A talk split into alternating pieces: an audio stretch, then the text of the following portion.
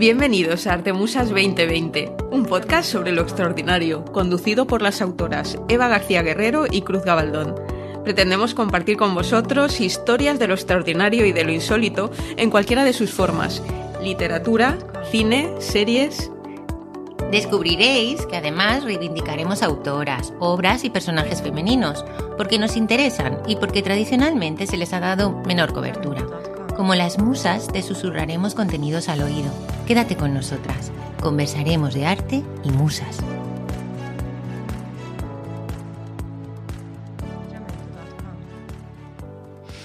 Y este es nuestro podcast número cero. Bueno, para empezar nos presentamos. Mi compañera es Eva García Guerrero, es escritora, es eh, de formación historiadora y arqueóloga, digamos, es la más mm, mm, clásica, la, que tiene Por no decir antigua. de, de, las dos, eh, yo soy Cruz Gabaldón. Eh, ambas dos somos miembros de, de, un grupo llamado Proyecto Artemisa, que es un colectivo de siete escritoras del que os, os iremos contando más cosas y os daremos más, más información. Por cierto, tenemos un blog proyectoartemisa.com, donde podéis ah, acceder a contenidos como cuentos, reseñas, gratuitamente. Gratuitamente es una buena palabra. Eh, os queremos contar aquí un poco un avance de las cosas que vamos a hacer en este podcast, en este podcast, porque es algo que nos hacía mucha. Espera, yo no te he presentado a ti. Ah, caramba. ¿Y yo quién soy? aquí mi, mi, compañera Artemusa es Cruz Gabaldón, ingeniera de telecomunicaciones, es nuestra autora más tecnológica, ha escrito muchos cuentos, está embarcada en una novela y. Yo soy la chica de los gadgets. Exactamente. Bueno, eh, la idea de por qué hacemos esto, pues no, esto nos apetecía mucho hacerlo desde, desde hace algún tiempo y, y, decidimos empezar con el año, ¿no? Casi como con un propósito de año nuevo, por eso el 2020, el 2020 es como Odisea 2001, pues Artemusas 2020, ¿no? Somos, casi parecemos de Kubrick.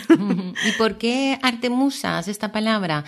Primero porque somos Artemisas, eh, y después porque esa palabra contiene los dos conceptos que nos interesan. Arte, vamos a hablar de eh, todas las modalidades del arte referido a lo, a lo, extraordinario y musas. Hablaremos de creatividad sobre todo, de creatividad y de lecturas y de cine, de un montón de eh, disciplinas. Aquí ha salido una palabra importante. Veréis en la descripción del podcast que vamos a utilizar la palabra extraordinario eh, como una especie de palabra resumen, palabra paraguas. Un que mantra. Para, sí, que para nosotras significan muchas cosas y que os queremos ayudar a comprender. Eh, tradicionalmente lo que llamamos extraordinario han sido esos géneros que, pues, eh, conocidos como fantasía, ciencia ficción, terror, quiero decir, todos aquellos géneros en los que se tratan historias donde la realidad trasciende un poco de sus límites convencionales ese es un poco el, el, paraguas de contenidos que, pues que nos gusta más y sobre el que eh, más trabajaremos y más incidiremos. Aunque también nos vamos a salir un poco de lo que el fandom de este país entiende por eh, ciencia ficción, eh, fantasía o terror. O sea, hablaremos también de autores que escriben eh, no realista, pero que normalmente salen de las estanterías de, de, lo fantástico. Porque una de las cosas maravillosas de este tiempo en el que vivimos es la hibridación, y la hibridación es esa mezcla eh, mágica que se, que se da entre diferentes géneros o autores que tratan, de, eh, tratan el arte de diferentes formas y los hacen, los conjugan en un producto nuevo, ¿no? Estamos descubriendo cosas nuevas. Hoy en día las series de lo fantástico tienen muchísimo éxito. Ahí tenéis todas las plataformas, Netflix, HBO, cualquiera, eh, cuyos estandartes son estas series, desde Juego de Tronos a cualquier otra. Nosotras pertenecemos a la tertulia del copón, que es una tertulia mm, que habla o que trata temas de cine. Temas de cine. Esta es una tertulia que se realiza presencialmente en la ciudad de Valencia, en España, todas las semanas desde hace más de tres años y, que también si os interesa y queréis más información, pondremos más información eh, aquí debajo en estas casillitas de, de, de debajo del podcast. ¿Y cuáles son las secciones que vamos a tratar en nuestros podcasts? Bueno, pues yo creo que la palabra va a ser un eje, el eje central, ¿no? De, del podcast. La palabra le vamos a dar mucha importancia, incluso puede ser que, que tengamos, que cada programa tengamos una palabra del día y os ayudemos un poco a, a entenderla y a utilizarla. Una palabra extraordinaria, mm, por supuesto. Como, como, todo lo que hacemos, extraordinario. Mm. También nos va a gustar, eh, vamos a intentar leer fragmentos o leer microrelatos, microrelatos de, de, de autores eh, consagrados y microrelatos vuestros. Que nos los podréis mm. eh, eh, enviar a nuestra dirección de correo. Amigos cibermusos y cibermusas que estáis al otro lado, os pondremos también la información por si queréis compartir con, eh, con nosotras y, os apetece y nos permitís que, leamos algunos de, alguno de vuestros micros, siempre y cuando ese, ese matiz de lo extraordinario esté, esté presente. Sobre todo hablaremos de libros, somos escritoras. Mm, Haremos reseñas, algún tipo de reseña. Mm, ¿Qué más? Los libros son magia. y la magia nos gusta. Y, naturalmente tendremos entrevistas, entrevistas. Saldremos cual artemisas furtivas con nuestro micro y nuestro equipo de, grabación e intentaremos pescar autores. Asistiremos a eventos, mm. hispacones, intentaremos Celsius. sí, intentaremos contaros todas las cosas extraordinarias en las que andemos metidas o de las que tengamos conocimiento. Os tendremos al día de las noticias más relevantes en el panorama mm, extraordinario. Sí, pero sobre todo no olvides que al final somos amigos. Si os interesa algo, eh, contárnoslo, preguntarnos, pedirnos contenidos, porque vamos a leer todo lo que nos enviéis y, vamos a intentar, pues, en la medida que encaje con, con la línea editorial que queremos seguir, pues incorporaros. O sea, que esto sea una conversación no solo entre. Sí, sí, hablaremos de temas que nos interesan, que estén eh, de actualidad, eh, y que tengan que ver alrededor del tema del libro o del audiovisual. Podemos hablar de editoriales, de muchas más cosas. Bueno, y, vamos a empezar, vamos a empezar ya directamente con ellos. sí, sobre todo lo que queremos es divertirnos e mm, inspirarnos. Sí, sí, sí. Y que todos nos lo pasemos un rato bien. A nosotras esto nos resulta muy divertido. Bueno, y bienvenidos. Bienvenidos. Cibermusos y cibermusas. Bienvenidos.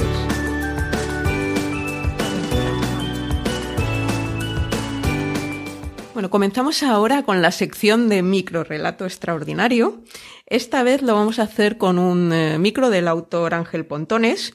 Eh, forma parte de su, de su recopilatorio que se llama Con vistas al mal, al mal, ha terminado en L, no ha terminado en, en Es un título fantástico. Sí, es un título, bueno, genera confusión. ¿eh? El, la editorial es Caballo Cuatralbo y el relato que vamos a, a, a leer, que va a leer Eva, se llama Relatividad. Ángel es además un escritor eh, muy afín a los medios eh, digitales, es un experto sobre todo en microrelatos con un, con un sentido del humor muy particular, muy, muy, de Ángel que, sí, ahora... publica sus píldoras, que le llama así a sus micros, en la revista digital Hype. Y hace unos años ganó el premio, no sé si lo recordáis, Francino, de, de relato corto, de micro, en, en la radio. Muy bien. Comenzamos. Relatividad. La primera vez que me destinaron a ir, me llamó la atención que en la superficie del planeta solo nevaba una vez cada mil años, y aún más, que a una noticia tan excepcional tal solo se le dedicaban un par de frases en una conversación o un par de líneas en los noticiarios telepáticos. Sin molestarme más en indagar sobre el tema, supuse que los habitantes de Ir habían superado las conversaciones de ascensor, la reiteración en las cosas que pasan pero no en las que suceden, o el temor al silencio y sus posibilidades. Seis minutos después de felicitarme por la existencia de una sociedad que aprovechaba su tiempo sin necesidad de rellenarlo, descubrí, por obra y gracia de mi primer anfitrión, que la esperanza de vida en Ir no pasaba de los cinco minutos y que por ello no tenía mucho sentido andarse por las ramas. Entre paréntesis, el astronauta que perdía su tiempo en el espacio. Editorial Multiverso Adverso 2043. bueno, como veis, este, este, es un ejemplo ¿no? de los muchos microrelatos que componen esta, eh, esta obra. Eh, aprovechamos... Hemos escogido uno de, ciencia ficción, pero no todos son extraordinarios, no, todos son de género. ¿eh? Hay muchos que van sobre burocracia, mm, sobre amor o mm. desamor, sobre viajes. Un poquito de política a veces también. no sé si hay de política en este, en esta antología. Pero bueno, os la recomendamos. Sí, os la recomendamos.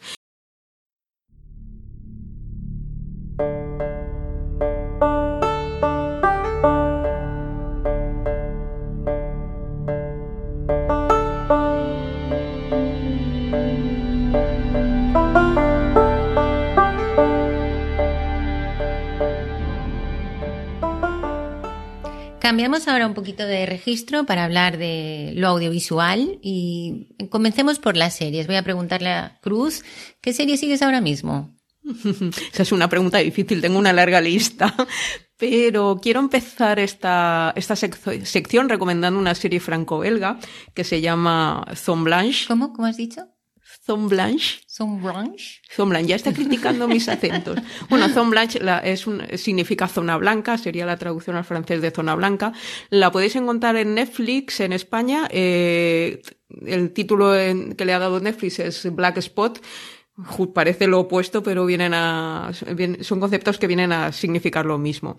Aquí estamos hablando de una serie que aparentemente es una, es una historia con un componente policial, podríamos decir que es un, es un thriller eh, policíaco que se desarrolla pues en una, en, un pueblecito muy cerca de un bosque en una zona interior de, de Francia, una zona muy particular, un pueblo llamado Villefranche, Villefranche es un pueblo muy especial. ¿Hasta qué punto crees que es importante la geografía en esta serie?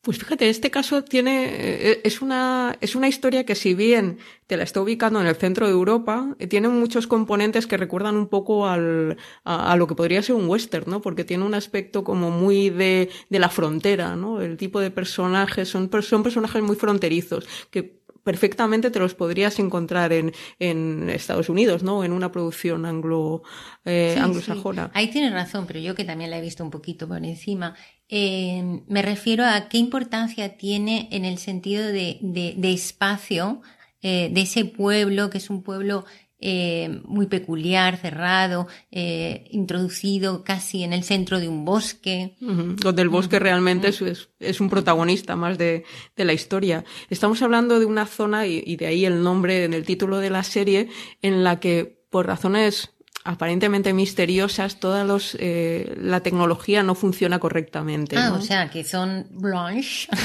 significa sin cobertura o algo así. Mm, no es solo cobertura, quiero decir, prácticamente cualquier dispositivo electrónico es una zona donde no funciona correctamente, ¿no? Y esa, esa especie de alteración en la naturaleza, esa, mm, que, que, se manifiesta en los dispositivos electrónicos, es una alteración que está presente en el terreno y yo creo que está presente también en los personajes. Es como si la naturaleza naturaleza en ese sentido fuese superior a la tecnología, ¿no? Pudiese incluso borrarla de alguna manera. Podríamos decir que la naturaleza aquí está un poco vigilando, ¿no? La, eh, vigilando vigilante y, también protegiéndose de la, de la tecnología y de ciertas cosas que vienen de, de la mano del hombre. ¿Y cuál, cuál sería el argumento de esta serie? Bueno, pues la, la película empieza pues con el, el equipo policial de, de, Zombranch, de que está compuesto por Lauren Weiss, que es la sargento mayor según la traducción. Es un, una protagonista femenina, por aquello que decimos que nos gusta precisamente tener protagonistas femeninas. Es una, es, digamos la responsable de todo el equipo de investigación de los asesinatos. tres. Bueno, son tres. es un pueblo pequeño, cierto. tres para muchísimos asesinatos. O sea, suceden más asesinatos en este pueblo que en una favela brasileña. La verdad es que yo no me iría de vacaciones a Zon Blanche, y eso que el bosque se ve estupendo. No me iría de vacaciones a Zon Blanche porque el índice de criminalidad es altísimo. Es altísimo. Es una, eh, supongo que otra de las rarezas, ¿no? Que provoca esa, de las anomalías, ¿no? Que tiene, que tiene la naturaleza en ese lugar. Bueno, se van dando una serie de, de, crímenes y en paralelo, pues se, vemos la historia de la propia protagonista y de los protagonistas de, de, de, la gente que vive en el pueblo, que realmente empieza a conectarse con, con una tradición ancestral y con una tradición eh, pagana, Podríamos decir que aparecen algunos elementos un poco feéricos que tienen que ver con el dios ternudo y con, y, con la mitología pagana. Entonces podríamos decir que es una especie de thriller eco-noir. Eh, bueno, nos podemos inventar el término. Con tintes sobrenaturales. Algo el tinte, así. El tinte sobrenatural es muy sutil. Eh, podrías llegar casi podrías llegar a no verlo. Eh, yo creo que está y conforme va avanzando, va avanzando la serie se va viendo, se va viendo más, pero es lo suficientemente sutil para que si, digamos, para que no te, si no eres afín a, a, esos elementos, pues no te, no te tire para atrás. Sí que el personaje del bosque en sí eh, está siempre presente en todas las historias y sí que la protagonista además no solo investiga los crímenes que están ocurriendo en el momento presente, sino que en todos los casos, en cierto modo, ya está intentando resolver pues un misterio, un, eh, un crimen, entre comillas, que le ocurrió algo que, que ella vivió cuando era joven, ¿no? Es un, esta, un trauma que tuvo de, un trauma de, que, que, vamos en a ver el interior desde, del bosque. ¿no? Sí, vamos a ver desde el principio que se, que se manifiesta, que, que, tiene incluso una manifestación física en la, en la protagonista, porque le falta, ha perdido a, algún dedo por culpa de eso. Y creo que cada, que cada monstruo, que cada enemigo con el que, con el que Logan está eh, combatiendo, está también combatiendo contra su propio monstruo y contra sus propios enemigos de, del pasado. Entonces yo creo que igual en esta serie tendríamos, aparte de el enemigo mmm, sobrenatural, que como has dicho, es, está esbozado, eh, Luego hay unos villanos que son la familia Steiner, creo que se mm. llaman, ¿no? Que son los que, los dueños de, del aserradero y de la fábrica de. Sí, el capital, sí, ¿no? El la... capital y que además son, son los alcaldes los que gobiernan en, en este pequeño pueblo. Y después eh, el, el, ella, que es su propia, eh, su propia villana también, ¿no? Uh -huh. Sí, que está continuamente se está, en cierto modo, se autosabotea. Efectivamente, uh -huh. se hace un poco de sabotaje. Eh, eh, todos los personajes son muy característicos en, en, esta serie, desde los otros policías a los personajes que. Háblame, Diosito. Diosito. es un personaje, es el segundo, el segundo, digamos, de, de, de, a bordo de la, de la gendarmería, que es un personaje grande, maravilloso, súper protector, que siempre es como, es como el caballero que está siempre cuidando de, de, de Logan, ¿no? De, sí, que, que, no pierda el, que no pierda el foco, pero que tiene su propia historia personal que, que tampoco quiero desvelar porque no quiero decir nada que pueda sonar a, a spoiler. Aunque de los tres protagonistas, de los tres que componen la gendarmería, el, la serie comienza con el fiscal, uh -huh. Uh -huh, que es el tercero a bordo, el último que, que se añade a este equipo, ¿no? Bueno, hay, hay dos personas más en la, en la gendarmería, pero el fiscal viene, mm. viene, digamos, atraído por el alto nivel de delincuencia, que es totalmente justificado, vamos, en, en Villefranche hay un asesinato eh, cada cuatro días, por lo, por lo que parece, ¿no? no es algo totalmente, o sea, no, no, no, antes de viajar a Villefranche, miraros bien. Hay que pensárselo, a no ser que seas un psicópata. Sí, en ese caso vas a pasar totalmente desapercibido. Es un buen, es un buen sitio para ir. Bueno, también es una serie que tiene mucha simbología, Mm. ¿no? Por ejemplo, esos cuervos que aparecen constantemente. Mm. Y luego, mm, técnicamente, ¿qué te parece? Mm, tiene, tiene además la propia luz, ¿no? Está, el tratamiento de la luz es muy interesante. Y del color. De la luz y del color, porque siempre tienes esa sensación de luz de bosque, ¿no? Que es una, nunca hay luz directa, la luz siempre está un poco tamizada, es como, como la luz de invierno, ¿no? Que siempre tiene unos matices fríos y está presente, es el, es el color que, que domina toda, toda la serie y toda la historia. Yo creo que este tipo de historias, en España también tenemos, por ejemplo, El Guardián Invisible, ¿no? De. Dolores Redondo, que se ha llevado al cine también, en el que hay un misterio eh, un poquito fantástico en un bosque, que no sé, asesinatos, o en series como Twin Peaks o White War Pine, ¿no? Sí, estilo. bueno, en la de la serie alemana de Dark también. Sí, sí, sí, es sí. un, es un, digamos, es un tipo de historias que están empezando a, a salir y lo que me gusta especialmente de esta es que además nos permite poner un poco en valor la producción audiovisual europea que yo creo que se están haciendo cosas muy, muy interesantes. Si no teníais en el ojo eh, esta serie, eh, eh, Zone Blanche, os la, os la recomendamos. Pero ya es, es autoconclusiva, ¿ha terminado o cuántas temporadas tiene? No digo nada. Ah, no decimos nada. No digo nada. No spoiler, no nada. No digo nada más.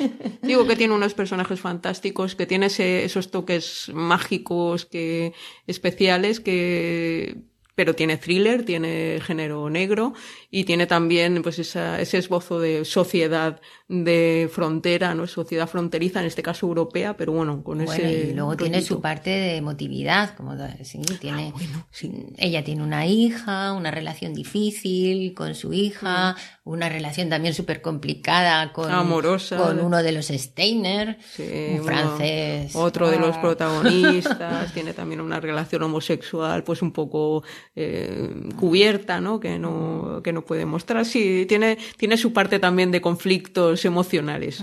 Hay un poquito de todo, o sea, muy recomendable.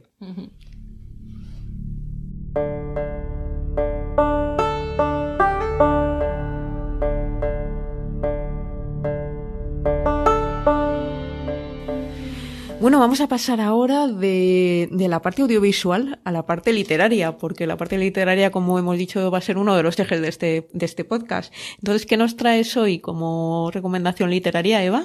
Bueno, pues una de mis últimas lecturas eh, ha sido El espejo del tiempo de Salvador Bayarri. Es ciencia ficción hard. Yo no soy mucho de, hard, porque el hard eh, siempre tiene que ver con tecnología, con explicar mucho la ciencia.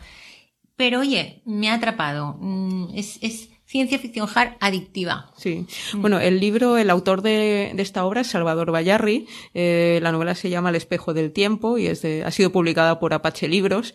Salvador Bayarri es, eh, es un escritor eh, de aquí de Valencia, es doctor en física, es licenciado también en filosofía. Sí eso ya te está diciendo un poco, digamos, cuáles, cuáles son sus intereses y qué elementos vas a encontrar en, su, en su literatura. Nos sitúa un poco para entender qué tiene este hombre en la cabeza y cómo trata el tema de, de, este libro, que al fin y al cabo es el tiempo. Entonces es un concepto que él lo aborda desde, estas, desde estos dos puntos de vista. Me he hecho gracia lo de que tiene en la cabeza.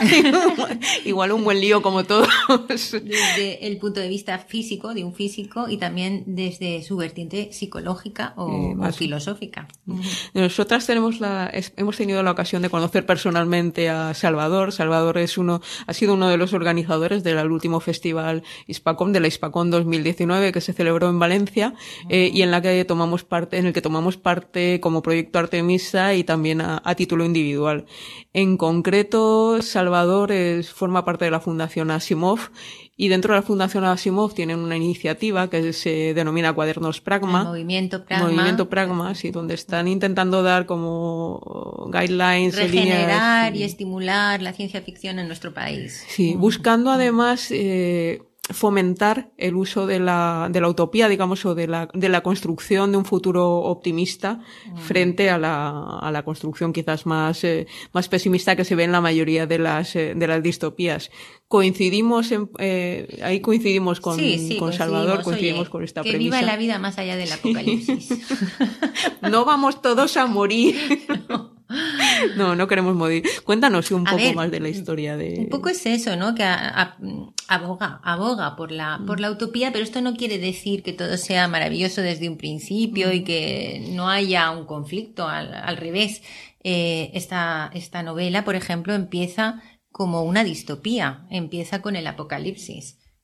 Sí que se acaba el mundo entonces. bueno, se acaba el mundo no exactamente, pero ha sufrido una devastación gigantesca a causa de un experimento fallido que trajo como consecuencia una cuerda incandescente que va rodando por el mundo y creando el caos y la devastación eh, y que es poco predecible. Esta, esta es la, la, premisa de, de, salida del libro.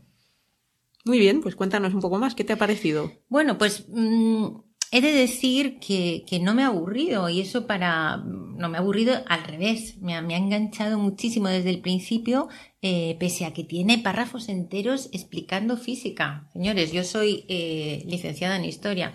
Eh, a mí que me expliquéis cómo es una catedral, la planta griega, la planta latina, me parece súper divertido, pero bueno, la física también te puede atrapar. El libro no es un libro de, de, gran formato, creo que es un libro, eh, es un libro breve, es una novela breve. sí, sí, es una novela corta. Bueno, la, novela arranca ya de forma trepidante eh, en el pasado, contándonos un episodio del pasado para eh, llegar a un presente, como os he dicho, mm, destruido y en perpetuo peligro de extinción a causa de esta anomalía que os he, que os he explicado. Eh, hay dos protagonistas.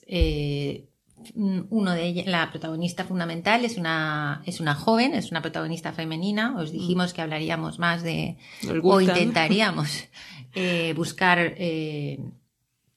eh, protagonistas femeninas, se llama Josi Sitano, y es una joven que tiene un pasado traumático en lo sentimental, bueno, traumático porque el mundo ha estado a punto de... Yo creo que cuando se acaba el mundo tu, eh, tus historias sentimentales... tiene un pasado traumático después de un apocalipsis, ¿no? Pero ella eh, pues tiene ciertos temas con sus padres, ¿eh? No ha tenido unos padres un poco especiales. Bueno, se ha acabado el mundo y nos sigue pareciendo que nuestros problemas con los padres Sí, tiene un poquito de trauma. Eh, y, pero llega un personaje a su vida en, el principio de la novela que le obliga a enfrentarse a, un legado que le deja su padre. Y es que su padre era escritor de, ciencia ficción, aquí tenemos un poquito de metaliteratura, eh, y fue eh, el que predijo en sus libros el desastre que ocurriría más tarde y por eso fue detenido por los militares, y ya no cuento más. ¿Vale? Y luego tenemos otra protagonista, o otro protagonista, no sabemos eh, género, eh, en un principio, que es un ente eh, u otreda que vive en. utreda, otreda, podía ser la palabra del día. Esas palabras, esas palabras de las que vamos a hablar. Bueno, otreda, de otra dimensión, por eso el libro se llama El espejo del tiempo ya lo entenderéis, a mí me costó un poquito, o sea, eh, más allá del espejo del tiempo y que tiene en, común con, con Josi, que, que, es un ser aislado y, en perpetua soledad. Y esto puede que, con el tiempo cambie para los dos, ya lo iríamos viendo. Eh, después, es una novela eh, de suspense. Es un, es un thriller y tiene mucha acción, eh, sobre todo de esta, eh, de esta dicotomía que se da siempre entre científicos y militares ¿eh? y que ha traído tanto tema detrás y tantas películas. Que, hemos visto, hemos visto, es un recurso muy utilizado, tanto en el cine como. Sí. En la estructura literaria. Eh, parece sencilla porque él utiliza un lenguaje ágil, dinámico, que hace que, que, que, mm. no te pares. Eh, porque, y esto es un acierto, porque como va a hablar de conceptos tan complicados, eh, utilizar este lenguaje los, los, los hace más, más llevaderos, ¿no? más cercanos. Más accesibles. Más accesibles. Mm. guarda su complejidad, como he dicho, porque está salpicada de saltos en el tiempo y flechas en, eh, también de flechas del tiempo en direcciones opuestas. Esto ya, ya, ya lo iréis viendo. Probablemente de las cosas más difíciles de hacer bien cuando se escriben historias eh, de ciencia ficción y que involucren saltos en el tiempo, es muy, muy difícil manejar. Pero esto es posible cuando el autor eh, domina los temas que trata. ¿sabes? Entonces, como Salvador es físico y es filósofo, pues lo tiene más fácil. Sí, meteduras de pata. Lo tiene más fácil, bueno. Eh, y luego otra cosa que me gustó de, la novela es que empatizas, ¿no? Porque, vamos, un físico... Mm, ¿Qué tienes tú que decir de Que a ver, no todos los físicos son empáticos, ¿qué vamos a decir? Eso es un tópico. Pero bueno, Salvador parece que, que, se defiende, se defiende. Entonces empatizas mucho con la protagonista, con los sentimientos de, de, de Josi. Eh, y, y, aunque el protagonista al final entiendes que es el tiempo y, y cómo en su vertiente psicológica eh, Josi intenta, mm, intenta aprender o a sobrellevar estos traumas que ha tenido eh, a través del tiempo. Como el tiempo es como, como esa dimensión que, te da esa posibilidad de, cambiar y de mejorar. Se convierte en una herramienta el tiempo. Sí, es, una... es una herramienta en lo, en lo personal. en lo personal. ¿Es una historia de Sí. héroe en este caso? Quiero decir, ¿hay una- un personaje que va evolucionando o eso? Sí, por supuesto. Es, eh, es un personaje que, que lo que consigue al final, no os lo voy a decir, porque, No. porque si no se haría un, un spoiler, pero es la típica historia, entre comillas, de no un ser que busca su identidad o de dos seres que buscan su identidad y, y superar aquello que, que perdieron, que perdieron en el pasado y, y- y reconstituirse, reconstruirse. Está escrito en, en primera persona, creo, pero tiene, utiliza un recurso también eh, muy chulo que es eh, contárselo a un tercero eh, a través de una grabadora. Esto sale ya en la, pri- en la primera o en la segunda página, no os desvelo nada, nada que no podáis saber. Y, y se desarrolla en Estados Unidos. Se ve que como él vivió allí también una temporada larga y lo conoce, eh, yo creo que quedaba más, más verosímil en, esta, en este país que, que en España. Bueno, Pero- sí. sí. La próxima vez que haya un fenómeno de estos planetarios también lo podemos resolver desde, desde España. Quizás no es el fin del mundo, pero sí es el fin de este podcast. Ha llegado el tiempo de, de terminar esta primera, este primer contacto con vosotros. Quería, para empezar, pediros disculpas por pequeños errores, pequeños fallos técnicos que detectéis en el podcast. Bueno, tened en cuenta que somos advenedizas en esto de enfrentarnos al micrófono. Es nuestro primer podcast en, eh, en real, pero iremos mejorando, ¿no? Con el paso del tiempo. Os recordamos que vamos a estar en las redes sociales, queremos que, queremos que haya comunicación con vosotros, entonces eh, presentaros, eh, contarnos cosas, hacernos sugerencias. Mandarnos vuestros micros. Podéis enviarnos tanto micros como sugerencias a nuestro correo electrónico artemusas2020 arroba gmail.com y podéis seguirnos en las redes, lo que os resulte más cómodo. Estaremos tanto en Facebook como en Twitter. eh, Como en Instagram. Como en Instagram. Eh, Y nada, avanzar un poco los contenidos eh, para el futuro, para próximos podcasts. Tenemos pensado entrevistar a la autora Miriam Jiménez Iguiarte, autora de Ayantec. hablaremos de Elia Barceló y de la, eh, de la antología sagrada que acaba de recibir el premio Retro Ignotus de 2019. Mm, Buscaremos palabras extrañas y extraordinarias que nos encanten y hablaremos de series. Mm, ¿Qué serie? La semana que viene te toca a ti. ¿Qué serie nos vas a proponer? Bueno, Eva? bueno, os voy a dar una pista. Mm, No es un avión, pero vuela y ahora tiene el pelo blanco. Ah, déjame adivinar. Hablamos del brujo. El brujo de Witcher, sí. Sí, la serie, la serie de moda. Pues vamos a, nos va a encantar hablar de- del brujo porque es una, una serie que está, de la que todo el mundo está hablando y que y también queremos contaros lo- nuestra, nuestra opinión al respecto. Una vez más, gracias a todos y os esperamos la próxima semana. Adiós, cibermusos y cibermusas. Hasta pronto. Beso a todos.